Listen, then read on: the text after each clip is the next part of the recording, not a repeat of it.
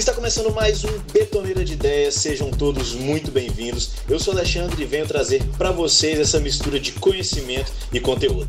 Hoje a gente vai falar um pouco de carreira e desenvolvimento sustentável com um convidado mais do que gabaritado. Dê as boas-vindas a ele, que é professor de sustentabilidade e responsabilidade social corporativa, professor Cláudio Bochá. Muito obrigado pela sua presença, professor. Se apresenta aí para o pessoal. Obrigado, Alexandre, pela oportunidade que você e o Hernani me proporcionaram de bater o papo aqui com, com, o pessoal. Eu sou engenheiro, sou engenheiro formado na Universidade Federal de Minas Gerais, ainda no século passado, né, 1979, e formei engenharia elétrica. Tem um amigo que fala que a gente não forma, a gente deforma. Então, eu deformei engenharia elétrica, que é essa deformação, na verdade, ela ocorre, se a gente admitir que ela existe, ela ocorre em toda profissão. Você, você aprofunda em um determinado campo de conhecimento e aquele campo ele meio que domina a sua forma de ver o mundo, né? A engenharia elétrica para mim foi muito, funcionou muito assim por causa da, da natureza do conhecimento que você tem que ter para lidar com elétrons, campos magnéticos, campos elétricos e assim por diante são coisas com as quais você não lida com a mão, né? É muito mais conceitual. Você tem os efeitos, mas você não pega na coisa em si. Sim. E aí eu trabalhei aí aproximadamente 20 anos na Companhia Energética de Minas Gerais, na CEMI, onde eu ingressei efetivamente como engenheiro e trabalhei como engenheiro durante 10 anos aproximadamente. Eu enveredei pela carreira gerencial e me dediquei ao estudo de qualidade total na ocasião, que é um campo de conhecimento depois derivou para chamar de engenharia de produção, que era como a uhum. gente conhece esse campo de conhecimento hoje. E depois eu saí e entrei nesse, nesse vasto campo da sustentabilidade, ainda em século passado, no final do século passado, lá para 1998, 1999. Eu estava nascendo ainda. pois é, eu já tinha andado um bocado, rapaz. Sim. Nessa ocasião eu já tinha três filhos, já estava com 20 anos de profissão e já uma boa estrada andada. E professor, quando alguém que estiver ouvindo a gente, estiver ouvindo aqui, vai lá e procurar, professor Cláudio Boachá. Quando pesquisa o nome do senhor, primeiro, um dos primeiros temas que aparece é o desenvolvimento sustentável. Então, para a gente já poder, a gente ainda vai falar um pouco sobre carreira e sobre o desenvolvimento de quem quer trabalhar como engenheiro ou qualquer outra área, né? Desenvolvimento é, é interessante para qualquer pessoa. Mas antes da gente ir para essa parte, vamos falar um pouco sobre desenvolvimento sustentável. Eu queria pedir para o senhor explicar para a gente o que é de fato o desenvolvimento sustentável, para a gente já poder abrir esse campo e poder conversar um pouco sobre ele. Eu acredito que seja das mais compreensíveis, é a que diz que desenvolvimento sustentável é aquele que atende às necessidades do presente sem sacrificar a possibilidade de as gerações futuras atenderem às suas próprias necessidades. Esta definição ela vem aí no trabalho feito na ONU, por encomenda da ONU, ainda na década de 70. E ela, ela veio um pouco qualificar o que é desenvolvimento, que é um conceito que vingou depois da Segunda Guerra, é, que foi utilizado para qualificar os processos de crescimento econômico e de qualidade de vida das pessoas é, pós-guerra. E aí o desenvolvimento econômico foi utilizado para organizar, ou para dar fundo conceitual nos processos de organização dos países e das regiões do mundo, especialmente quando a gente fala na, nos planos que os Estados Unidos fizeram para ajudar a Europa a se recuperar. Esse fenômeno, essa fase do, do processo, gerou um certo constrangimento, porque começou a se falar em países desenvolvidos e países não desenvolvidos. Os países desenvolvidos seriam aqueles que têm boas condições de vida, e é um conceito muito econômico. E os países não desenvolvidos são aqueles que têm muita pobreza, têm poucas oportunidades e tal. Quando, na verdade, é, esse, essa visão dualista, ela esconde é, uma série de riquezas que não são espelhadas em conceitos econômicos, mas que tem muito a ver com a forma de viver.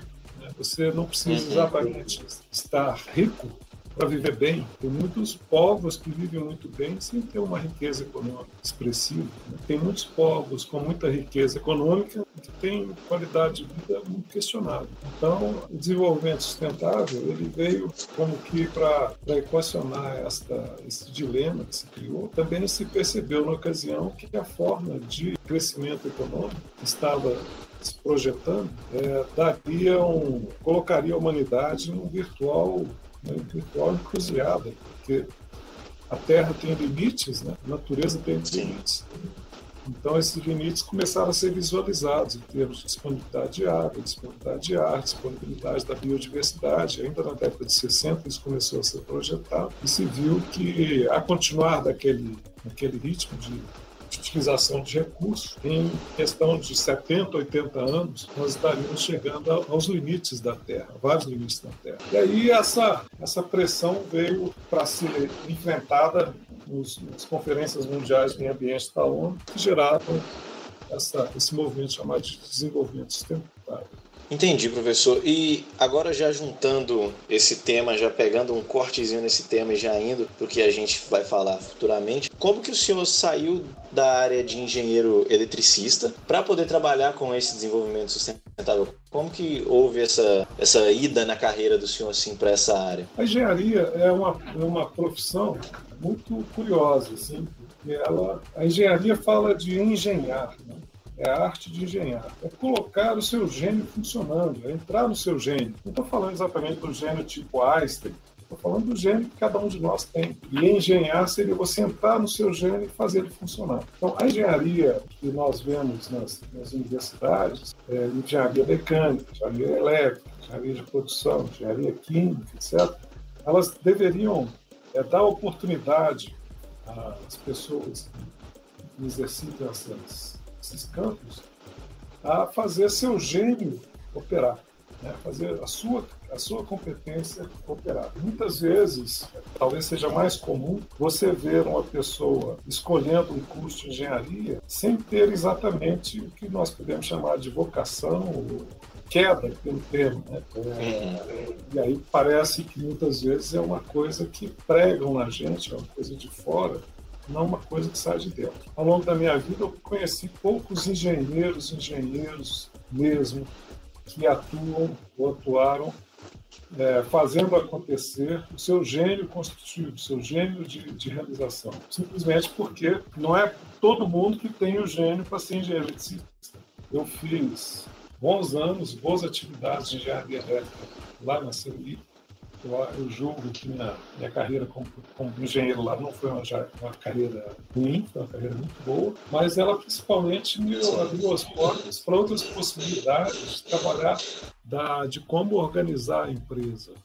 É, então, eu comecei a, a me ver mais é, tranquilo, mais ligado à minha vocação, quando eu comecei a lidar com, com a engenharia da empresa, fazer a empresa funcionar. E tem muito a ver com com o princípio básico da engenharia elétrica, que é uma força invisível que ela faz acontecer algo visível. Né? Então, a, o funcionamento de uma empresa é mais ou menos assim. É, você tem um processo de gestão que faz com que você receba determinados insumos, esse processo de gestão, essa operação, transforma esses insumos e entrega um determinado produto concreto. Então, ali existe uma uma engenharia ali no meio da empresa, a gente pode chamar de engenharia, e que ela, ela é tão fascinante quanto a engenharia elétrica ou civil, qualquer uma outra. E eu enveredei por esse caminho e lá na CEMIG eu comecei a trabalhar com a qualidade total, que na época era um campo de conhecimento novo para nós, aqui no Brasil especialmente, mas que mobilizou muito o país, o mundo empresarial na década de 80, 90, é, específicos nessa área, é, por meio de um curso que eu fiz é, numa entidade norte-americana, e finalmente, dentro da CEMIG, eu consegui achar espaço para realizar isso. A mudança que eu fiz de engenharia pura, engenharia elétrica propriamente dita, para a gestão, ela me levou a lidar com determinados temas, que é o que é uma empresa, né? ela é uma máquina ou ela é um ser vivo, entender como funciona um motor elétrico, por exemplo, os processos de indução, né?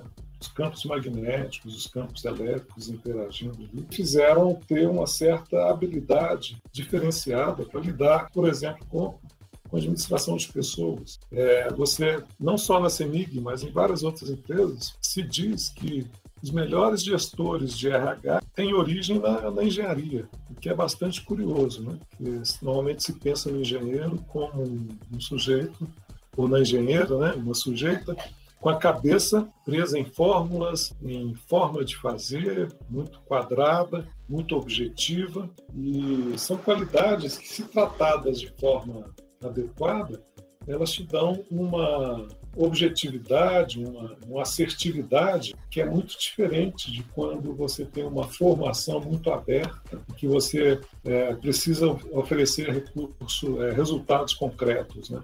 Então, combinar as habilidades de, de lógica com as habilidades de entender o invisível, né? lidar com o invisível, trazem uma, uma competência assim, bem interessante para lidar com os processos dentro de empresas. Foi isso que eu vivi, sabe? Na ocasião, falava-se muito na empresa como solucionadora de problemas para os clientes, mas a CEMIG é uma empresa enorme. Você imagina, Alexandre, quantidade de impactos que essa empresa causa, com quantidade de represas que ela tem, subestações, linhas de transmissão, as linhas de distribuição nas cidades, a energia elétrica dentro das casas, dos escritórios. Então, é uma empresa que tem um impacto enorme. A sociedade era uma antes de haver energia elétrica, passou a ser outra depois que a energia elétrica chegou. Né? Sim. É, eu acompanhei um pouco isso ao longo da minha carreira. Então, existe aí a engenharia vista do ponto de vista técnico, de como fazer a eletricidade, ou você entender a eletricidade como um fenômeno social, econômico, é, influenciando a sociedade como um todo. Então, são dois aspectos da mesma mesmo fenômeno e que são igualmente fascinantes. Tem gente que tem muito jeito para o aspecto técnico, propriamente dito mas eu optei por fazer uma abordagem mais socioeconômica da engenharia, eh, da eletricidade especificamente. E aí eu comecei a trabalhar o conceito da, da, da como produtora de resultados para várias partes, vários stakeholders, como a gente chama. E aí eh, veio todo um conjunto de, de conceitos que me ajudaram a, a realizar as tarefas que eu recebi lá na empresa, que acabaram tendo uma, uma sinergia muito grande com o que estava surgindo, que era um movimento de desenvolvimento sustentável, estava se consolidando. Né? Foi nessa aí que eu transferi meu ramo de atividade de um campo técnico para um campo mais socioeconômico e ambiental, naturalmente. Quando eu pedi demissão da CEMIG, já foi no ano 2000, eu saí de lá num programa de desligamento voluntário e já não era mais engenheiro no sentido clássico. Eu tinha meu CREA, até hoje eu uso o número do CREA como minha identidade, assim, como engenheiro, mas não é mais com o mesmo espírito, assim, de ser um engenheiro, de fazer coisas. Né? De lá eu me engajei um programa estadual de qualidade, tem, tinha a intenção de levar qualidade para o setor público, de levar qualidade para o terceiro setor, para o mundo empresarial de Minas Gerais. E, ao mesmo tempo, que eu me engajei com a Fundação Dom Cabral, que é uma escola de negócios aqui em Belo Horizonte, que tem projeção mundial, e lá nós criamos, nós, eu um conjunto de grupos de pessoas, criou um núcleo de desenvolvimento de conhecimento, justamente para fazer pesquisa em desenvolvimento sustentável, sustentabilidade e responsabilidade social corporativa. Foi aí que eu fiz essa transição, tá? mais ou menos assim. Foi um processo pessoal muito forte, onde eu creio que a essência que me fez, é, que eu fiz operar enquanto eu era engenheiro, no sentido mais clássico, a essência continuou a funcionar e me levou a outros campos de atividade.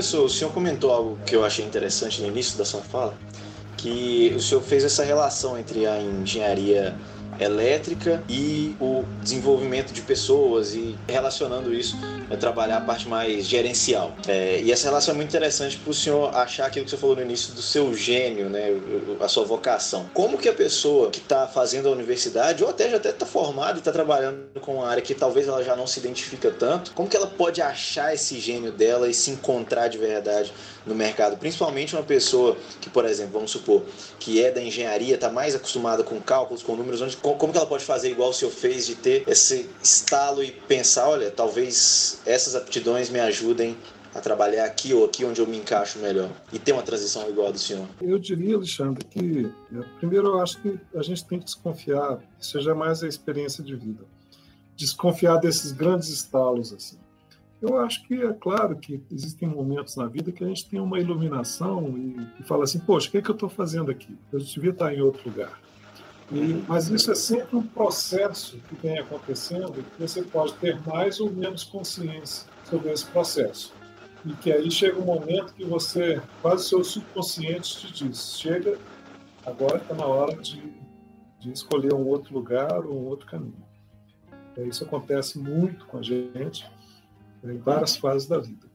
Então, é, é preciso é, não tomar atitudes é, que sejam é, muito súbitas, sem compreender o processo como um todo. É, eu passei como professor de sustentabilidade lá na Fundação do Cabral, com, passei por experiências que me, me mostraram que as pessoas, vários alunos, chegavam para mim e falavam: Ô oh, professor, eu vou pedir demissão lá do meu emprego porque aquela empresa já, já não me serve mais. É, eu não sou nada daquilo. Eu falava, calma, você precisa entender o que está acontecendo com você, para você não tomar uma atitude precipitada que venha te prejudicar na sua vida pessoal até.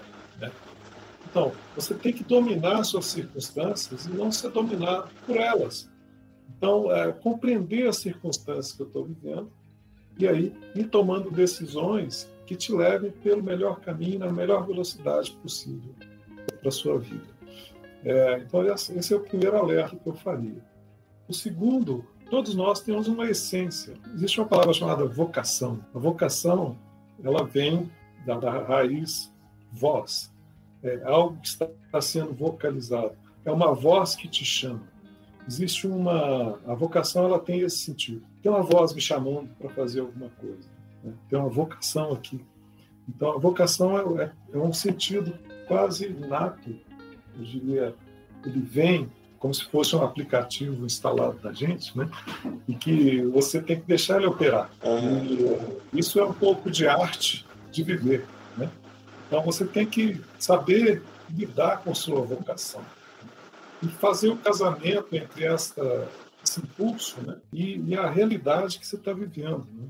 como que você faz esse impulso funcionar aqui pode ser diferente desse impulso funcionar ali.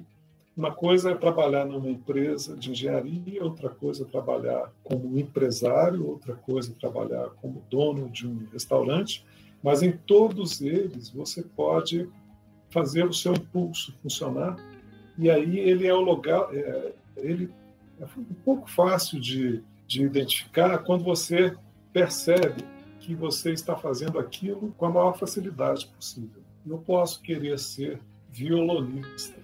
Já tentei algumas vezes aprender a tocar violão. Mas se eu fosse ganhar a vida como violonista, eu estava perdido. Não é, eu não tenho vocação para isso.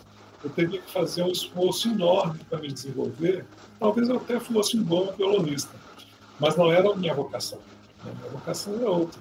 Então, quando eu comecei a fazer violão, entendi a dificuldade que aquilo significava para mim, bom, não é isso, não é essa a minha vocação, vou escolher uma outra coisa. Você vai tentando, você vai aos poucos achando sua vocação. Os outros dizem, né, o resultado do que você faz é, revela ah, se você está em linha com sua vocação ou não. Aqueles que estão com você que conversam com você, que gostam de você, eles acabam. E até quem não gosta, né? Porque quem não gosta pode simplesmente querer te sabotar, coisa assim. E não vai querer que você tenha sucesso. Essa leitura é um pouco complexa, mas normalmente é aquilo que te faz bem. O seu gênio?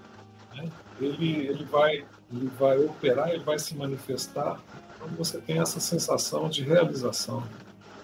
Sim. Vamos supor que a gente tem algum estudante aqui no nosso curso de Engenharia Civil e Ambiental e o gênio dele diz para ele que ele precisa trabalhar com o meio ambiente, com desenvolvimento sustentável, né? E aí sobre a carreira em si, trabalhando com desenvolvimento sustentável, como que o estudante que tem interesse em trabalhar com essa área pode se preparar para o mercado enquanto está estudando, ou até depois também, né? A gente sempre fala enquanto está estudando, mas ninguém nunca para de estudar de verdade, né? Quando está em uma profissão. Então, é, como que essa pessoa pode se preparar? O que ela precisa saber para trabalhar com desenvolvimento sustentável? É, eu tive um, um, estagiário lá na Fundação do Cabral, ele era estudante de engenharia mecânica, e ele estudou com a gente lá, fez estágio com a gente durante um ano. É, e no final do primeiro desse ano, ele, nós tivemos uma conversa e ele falou comigo, ele confessou que ele não entendia como que a engenharia mecânica poderia auxiliar a sustentabilidade. Como é que se faz engenharia mecânica sustentável? A gente brincava que o engenheiro mecânico fazia, por exemplo, tratores, e esses tratores é, podem destruir uma montanha, por exemplo. Será que não é uma, uma dicotomia muito grande eu imaginar que eu estou trabalhando com desenvolvimento sustentável quando eu estou fazendo uma intervenção, estou viabilizando uma intervenção de grande porte em ambientes naturais, né? É, e que chegou, ele, então ele viveu com essa dúvida aí durante meses. Né? Parecem, parecem objetivos conflitantes, né? Exato. Parecem. E aí ele, ele, ao final, ele falou, olha, o Cláudio, então no final agora eu cheguei à conclusão que mais do que a engenharia mecânica sustentável, é importante você ter um engenheiro mecânico sustentável. São duas coisas bastante diversas, né? É, é claro que uma arma, um revólver, um rifle, pode servir para matar uma pessoa, mas também pode servir para você desenvolver, por exemplo, sua habilidade esportiva. Né? Então, a mesma ferramenta ela pode ter resultados ou aplicações muito diferentes. Uma faca mata um bicho, mata uma pessoa, mas também te ajuda a descascar uma laranja. Né? Então, Sim. a ferramenta, o uso que você dá à ferramenta é que é nele que está a possibilidade do resultado da sustentabilidade. Né? Então, ah, eu diria que se você é engenheiro civil, está estudando engenharia civil, é, e você tem esse impulso do, do, desenvolvimento sustentável, eu diria que é como que a engenharia civil pode, enquanto engenharia civil, realizar o desenvolvimento sustentável mesma, mesma coisa se, se apresenta para as demais, para demais especialidades. A engenharia civil é muito fácil assim de abordar, porque tem uma escola de engenharia aqui em, aqui em Belo Horizonte que ela, que ela se dedica a trabalhar com engenharia sustentável. Então, a engenharia sustentável é aquela engenharia que viabiliza soluções para o desenvolvimento sustentável. Então, uh, será que um trator teria uma aplicação sustentável? Eu acredito que sim. Tem muitas aplicações para a construção de um mundo sustentável que dependem de ter bons tratores. Né? Não só na emissão de gases, baixo consumo de combustível, mas até no uso dessa ferramenta de desenvolvimento, construção de estradas, na construção de ambientes adequados para a vida da humanidade e para a vida da natureza, recuperação ambiental, por exemplo, depende muito disso. Né? Então, quando você vê aí, vocês passaram em Valadares pela, pela experiência de ter aí na, no rio de vocês, no Rio Doce, a lama lá de Mariana descendo, né?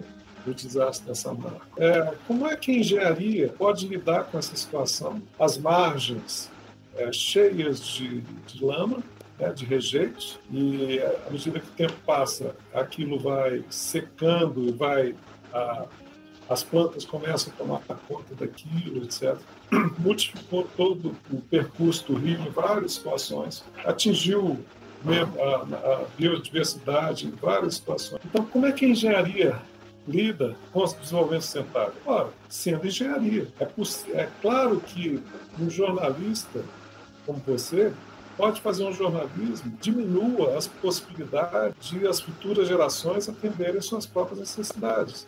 Se você fizer um jornalismo que induza determinados aspectos, você estará fazendo um desenvolvimento insustentável. Se você usar o seu jornalismo de outros aspectos, você vai estar fazendo muito sustentável.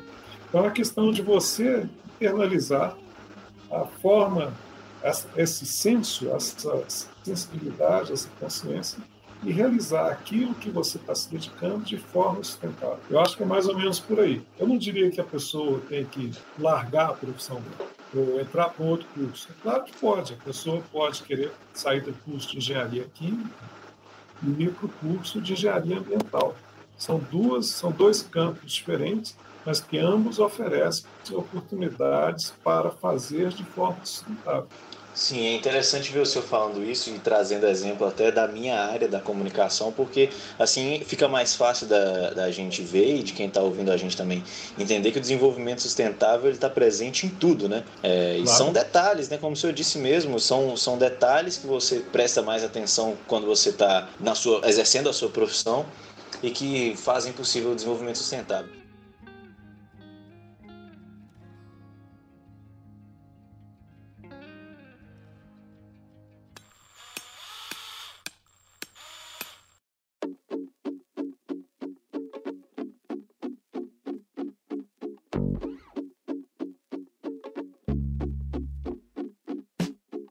É, no meu estudo antes de vir gravar esse podcast, eu estava ouvindo um podcast que você participou e eu ouvi uma frase muito interessante que nós precisamos ser sustentáveis porque nós não recebemos o mundo dos nossos pais.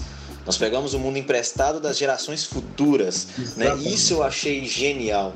Genial. É. Que o mundo que a gente está vivendo hoje não é nosso, não é que a gente pegou de quem veio antes, na verdade é de quem está por vir. Né? Muito, muito interessante essa frase. Eu queria, saber, queria pedir para o senhor discorrer um pouco sobre isso, sobre esse aspecto da sustentabilidade, né, de trabalhar para poder é, fazer com que a gente consiga viver em um mundo é, desenvolvido, mas que não gere danos para gerações futuras. É, eu, eu, diria que a natureza está em permanente evolução. Os conceitos centrais da filosofia é que nada terá como antes, como já dizia o pessoal da, do Clube da Esquina. Né? Que reflete uma, um pensamento sobre, sobre essa mudança permanente. Do, a única coisa que não muda é que tudo muda. Né? O, mundo está mudando o tempo todo. Então, não se trata de estacionar ou de parar com tudo e manter como está, porque isso nunca vai acontecer. Né? A natureza está em permanente evolução. Uma questão que surge é: será que a humanidade tem futuro? Continuar a viver como está, como está vivendo? Esta é uma questão. Outra questão: será que a natureza tem futuro se o homem continuar a agir como está? Como está agindo? Então, são duas questões centrais. Na primeira, existe a possibilidade da humanidade se extinguir enquanto espécie e a natureza em cima da Terra continuar a evoluir sem o homem, como aconteceu com os dinossauros. Agora, a outra possibilidade é que nós estejamos fazendo ensejando ou, ou estimulando um processo de destruição de biodiversidade, por exemplo, que leve a um desequilíbrio do planeta. Nós estamos indo a Marte agora com cada vez maior frequência, né? E descobrindo uma série de evidências que estão levando os cientistas a pensarem que já houve vida em Marte efetivamente. Talvez até tenha algum tipo de, de micro-organismos lá o que aconteceu naquele planeta. Né? Então, no mínimo, nós temos que pensar que pode acontecer um processo pelo qual a vida se extingue no planeta como um todo. Né? Esse é o raciocínio da, do, da segunda possibilidade. Então, nós é, existem processos constantes no planeta. O planeta já tem 3 bilhões e meio de anos, né? o planeta já bem rodado. Nós já tivemos fases de grandes extinções na, da vida orgânica no planeta. Né? Então, disse que nós estamos vivendo a sexta extinção em massa. E pode ser que essa extinção em massa seja a extinção definitiva. Essas, alguns especulam sobre isso. Né? Ou pode ser que essa forma de extinção que está ocorrendo, ela vem a abrir espaço para que a evolução gere novas espécies que vão substituir as espécies que estão vivendo hoje. Nós não sabemos exatamente. Existem cientistas que advogam um aspecto, existem outros que advogam outro aspecto. O fato é que a velocidade das mudanças de grande porte no planeta está sendo maior do que o que está sendo registrado, que foi, está sendo descoberto, que foi a evolução do planeta ao longo dos, dos bilhões de anos até. Então, é, existem sinais de que há uma crise da vida no planeta e que isso está se revelando no conjunto de fenômenos da Terra. A Terra, existe uma teoria chamada teoria de Gaia, se você ouviu falar dela. Gaia é uma deusa grega que representa a natureza. Teoria de Gaia diz que a natureza é um ser vivo. Né? A Terra é um ser vivo. Então, se nós olharmos. Como se fosse um grande organismo, algo assim. Um grande organismo. É. Uhum. E igual nós temos fígado, nós temos pulmão, nós temos estômago e tal, cérebro, sistema nervoso, pele, a Terra como organismo vivo, ela também tem essas propriedades, né? ela teria similaridades. Né? Isso são estudos, assim, não é especulação filosófica. Existem muitas, muitos estudos é, físico-químicos, biológicos, que trabalham em cima dessa base. Né? Então, a, você pode estar tendo uma, um adoecimento desse organismo, desse grande organismo. E esse adoecimento, como todo adoecimento, pode levar à falência. Né? Então, na medida que nós nos responsabilizamos com as gerações futuras, nós começamos a pensar nos nossos netos, os netos dos nossos netos, assim por diante, que é uma conexão que nós perdemos a partir de um determinado período recente.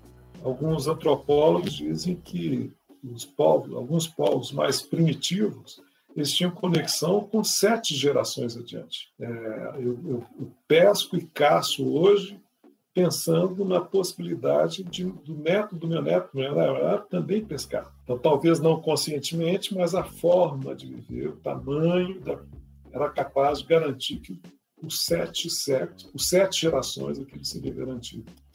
Nós não temos hoje condição de pensar mais de duas gerações, né, Alexandre?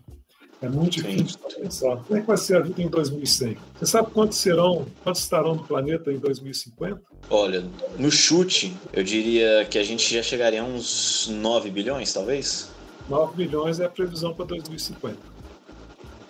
Qual que é a possibilidade de nós termos 9 bilhões de pessoas vivendo bem, vivendo bem, e dentro dos limites do planeta em 2050? É, se continuar dessa forma que a gente vive é. hoje, né, é complicado, realmente. Hoje nós estamos com mais de 7,5 bilhões, né? Mas não estão todos vivendo bem. E nem os limites do planeta estão sendo respeitados, né? pelo contrário.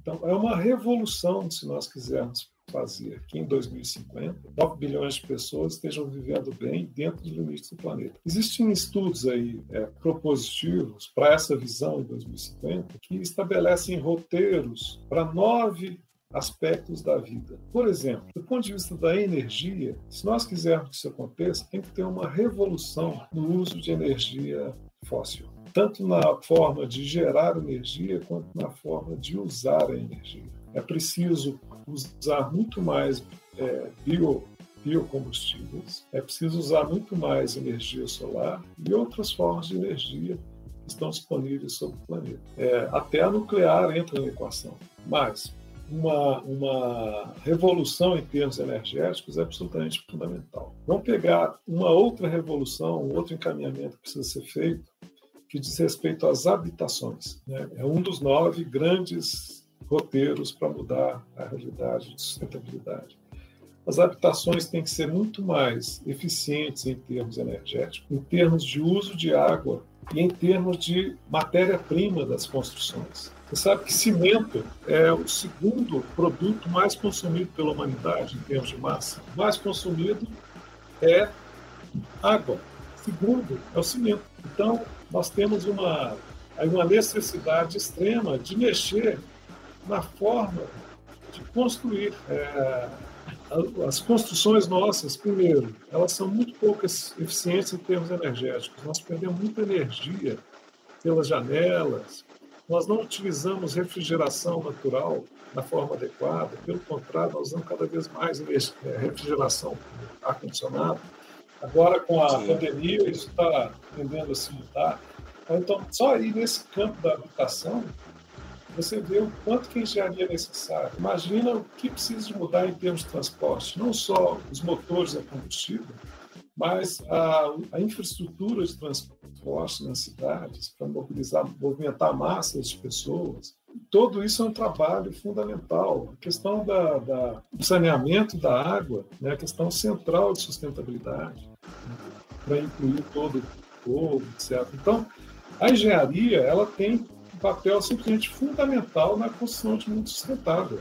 Você não precisa abandonar qualquer engenharia para poder começar a fazer sustentabilidade. Pelo contrário, quanto mais você aprofundar a engenharia com uma visão de sustentabilidade, mais desafios e inovações você vai, vai perceber que, é, que são necessárias.